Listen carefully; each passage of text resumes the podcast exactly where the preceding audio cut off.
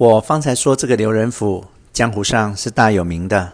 京城里镖局上请过他几次，他都不肯去，情愿埋名隐姓做个农夫。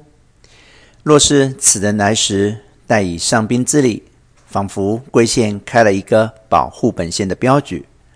他无事时，在街上茶馆、饭店里坐坐。这过往的人，凡是江湖上朋友，他倒眼便知。随便会几个茶饭东道，不消十天半个月，各处大盗头目就全晓得了，立刻要传出号令，某人立足之地，不许打扰的。每月所余的那四十两，就是给他做这个用处的。至于小盗，他本无门禁，随意乱做，就近处自有人来暗中报信，失主尚未来县报案，他的手下人倒已先将盗犯获住了。若是稍远的地方做了案子，沿路也有他们的朋友替他暗中补下去，无论走到何处，俱抓得到的。所以要十名小队子，其实只要四五个应手的人已经足用了。那多余的五六个人，为的是本县轿子前面摆摆威风，或者接差、送差、跑信等事用的。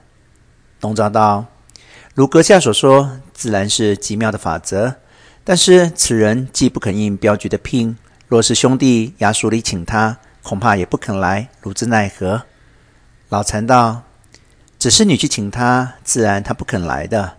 所以我需详详细细写封信去，并拿旧一线无辜良民的话打动他，自然他就肯来了。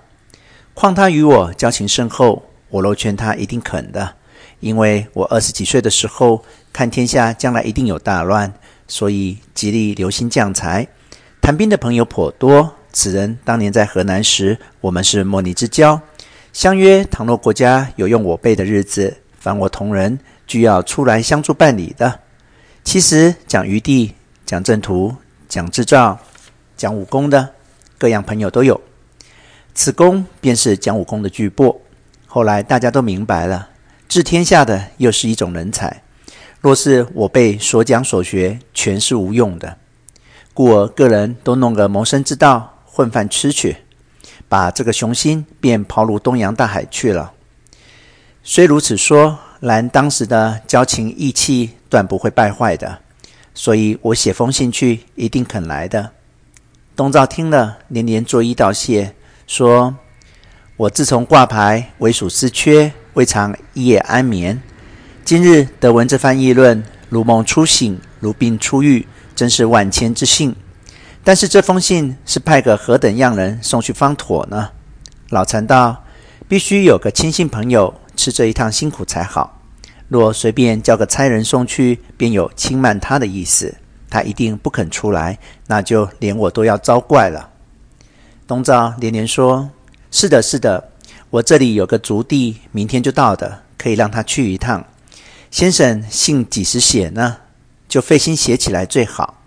老禅道：明日一天不出门，我此刻正写一长函至庄公宝，托姚云翁转呈，为细述玉太尊正机的，大约也要明天写完，并此信一种写起，我后天就要动身了。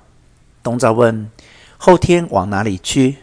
老禅答说：先往东昌府访刘小慧家的收场。想看看他的宋元版书，随后即回济南省城过年。在后的行踪，连我自己也不知道了。今日夜已深了，可以睡吧。立起身来。